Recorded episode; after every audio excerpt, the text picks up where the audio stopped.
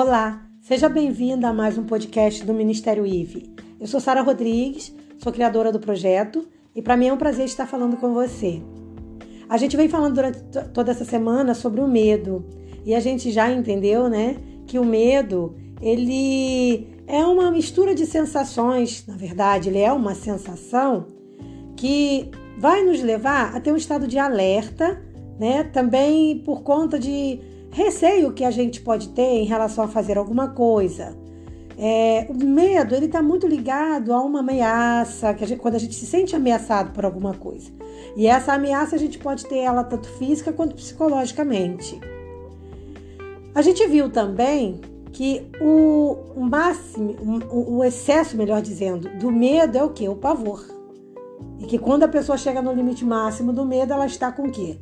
Uma fobia, mas o medo vai muito além disso. O medo, ele também está vinculado a questões de imaginação, de crença. Por exemplo, se você foi educado acreditando que alguma coisa é ruim, ainda que isso não seja, você vai crescer com esse medo daquilo, porque foi colocado na tua mente que aquilo é ruim, que aquilo faz mal, tá? Então também tá ligado a isso e muitas vezes também ligada à maneira como a gente interpreta o mundo. Claro que a gente vai interpretar o mundo de acordo com as nossas crenças, de acordo com, com, as, com os estímulos que a gente recebeu, com as informações que a gente recebeu. Então vai fazer diferença a maneira como a gente foi educado, o mundo ao nosso redor, né? Cada um recebe e vê o mundo de uma forma diferente. Mas no geral, o importante é a gente sempre lembrar que o medo ele é o que? Um alerta do organismo também, né? É uma forma que o organismo tem de dizer: opa, peraí, o que está acontecendo? O que, que eu vou fazer? A ansiedade normalmente é o que vem antes do medo. Então, ela é o, o prenúncio do medo. A pessoa começa a ficar ansiosa, agitada, né? Então, na ansiedade, a pessoa ela tem medo, é, é, insegurança, medo, né? É, de, de, ter, de passar por alguma situação, tá? Alguma coisa que na é, observação da pessoa pode lhe fazer mal. Então, por esse motivo, o medo ele tem as suas escalas e a gente viu isso também no podcast passado. Então a gente tem ali o medo inicial, depois um medo mais aprofundado, chegando até ao pavor, né? Peço desculpa aí pelos muitos nés que eu uso, que eu faço sem querer, eu vou tentar retirar isso, mas é o meu, o meu vício de carioca. Carioca usa muito né. Os psicólogos, eles têm várias técnicas, né? Claro, psicólogos, psiquiatras, várias técnicas para tratar o medo. Primeiramente identificá-lo, depois tratá-lo. E como que eles fazem isso? A técnica mais utilizada é a dessensibilização sistemática. Então, é quando o psicólogo vai ali encontrando o, o a, a, qual é o nível de medo que a pessoa se encontra, né? Então ele vai criando a escala ali do medo e vai percebendo aonde exatamente o paciente se encontra, se é ali no inicial, que é quando está a ansiedade, ou se já é lá no, no mais agressivo, que é o pavor.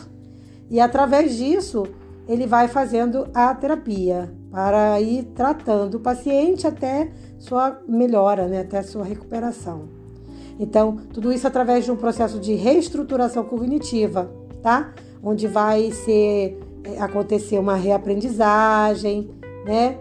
Então, isso vai gerar novas respostas ao organismo para que a pessoa, quando ela passar por aquela situação que gera um medo nela, ela tenha uma, uma o quê? Uma reação melhor, né? Em relação à origem do medo, ela o medo pode se originar de várias formas. Então, por exemplo, uma criança que passa uma situação de trauma, ela obviamente vai levar isso para a vida adulta. Ainda que isso seja minimizado, ela, ela vai carregar isso. Então, é muito possível que uma pessoa, por exemplo, que tenha um adulto que tenha medo de barata, que a gente sabe que a barata é inofensiva para o ser humano, né? Só, só a gente pisar nela, ela já morre. Então, assim, mas a pessoa não conseguir fazer isso e ter um medo assim assustador, realmente, um pavor de barata, com certeza isso está lá atrás, está vinculado ao passado ou à infância dela. Então, ela trouxe isso para a vida adulta. Agora, tem também os medos que têm a ver com a nossa evolução. Por exemplo, a própria pandemia que a gente está atravessando agora está é, fazendo surgir novos medos. Então, existem hoje pessoas desenvolvendo medos que anteriormente não eram comuns. O, o próprio medo de pegar a doença é um medo que antes ninguém tinha. Então, antes todo mundo se abraçava, se beijava, dava beijo no rosto. O carioca dá dois beijos, o, o carioca dá, dá dois beijos, eu acho que o paulista, se eu não me engano, dá um e tal. Então, assim, o povo brasileiro é muito receptivo, né?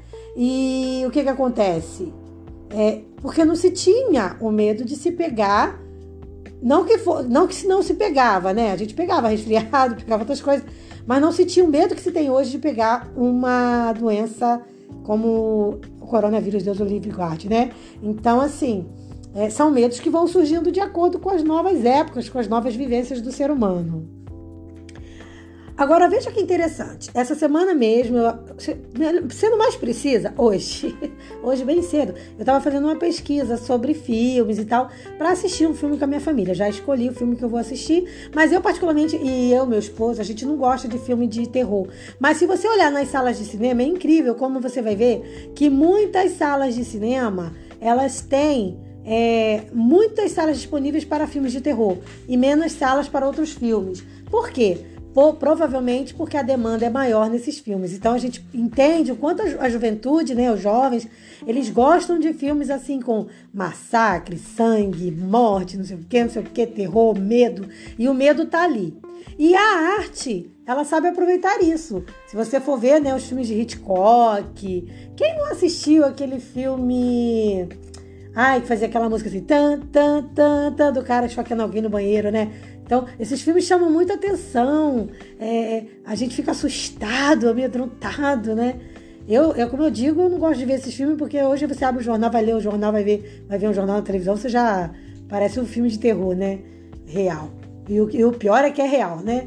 Mas é, as artes sabem aproveitar bem isso, né? Essa, essa disposição que as pessoas têm em, em se familiarizar, em gostar da, do medo, de, de coisas que assustam. E por isso a gente vê nas artes tanto investimento em filmes dessa, dessa linha, né? Nessa linha de, de terror, de pavor, de medo, porque isso realmente traz público. E isso aí é um, uma coisa interessante que eu uh, decidi trazer para a gente poder comentar também nesse podcast. Mas não é só em filmes, não, tá? Na arte a gente tem também no, na escrita, a gente tem também nas pinturas o medo retratado. Por exemplo, no livro que o próprio nome leva o título, né? O Medo, que é do autor Stephen Zweig, que eu falo do jeito que eu leio, né? Vocês sabem, pode estar completamente errada a minha pronúncia, mas Stephen, ou Stephen, sei lá como, ele escreveu o livro O Medo.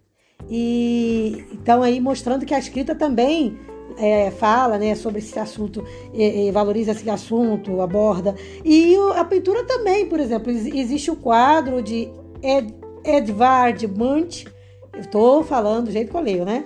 Que pintou o quadro O Grito, que é um quadro super famoso.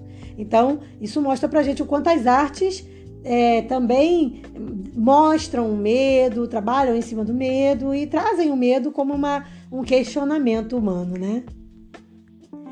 Como de costume, eu quero encerrar esse podcast deixando para você três palavras que a Bíblia utiliza e que são muito importantes na hora de vencer o medo.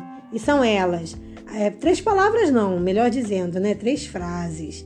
É, a Bíblia ela mostra que, que Deus é grande, que Deus é maior, tá? E você vê isso em Salmos no, é, Salmos no versículo 59, perdão, Salmo 56, do versículo 3 a 4, quando diz: Mas eu, quando estiver com medo, confiarei em ti, em Deus, cuja palavra eu louvo.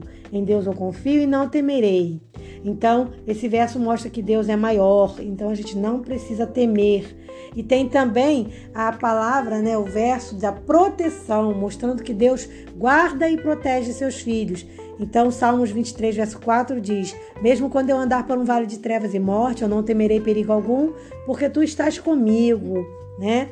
Então, a vara do Senhor e o cajado do Senhor nos protegem. Então, a gente não precisa temer. E também, Deus ele está sempre conosco, ele não nos abandona, ele não, não nos, nos deixa sozinhos Como diz em Deuteronômio, o próprio Senhor irá à sua frente, estará com você. Ele nunca o deixará, nunca o abandonará. Então não tenha medo e não desanime. No contexto religioso, se a gente for olhar o medo, a palavra de ordem de Jesus é sempre não temas. Não temas. Essa é a ordem de Jesus. Então, no contexto religioso, bíblico, a, a mensagem bíblica para você, o resumo é: não tenha medo. Um forte abraço. Paz.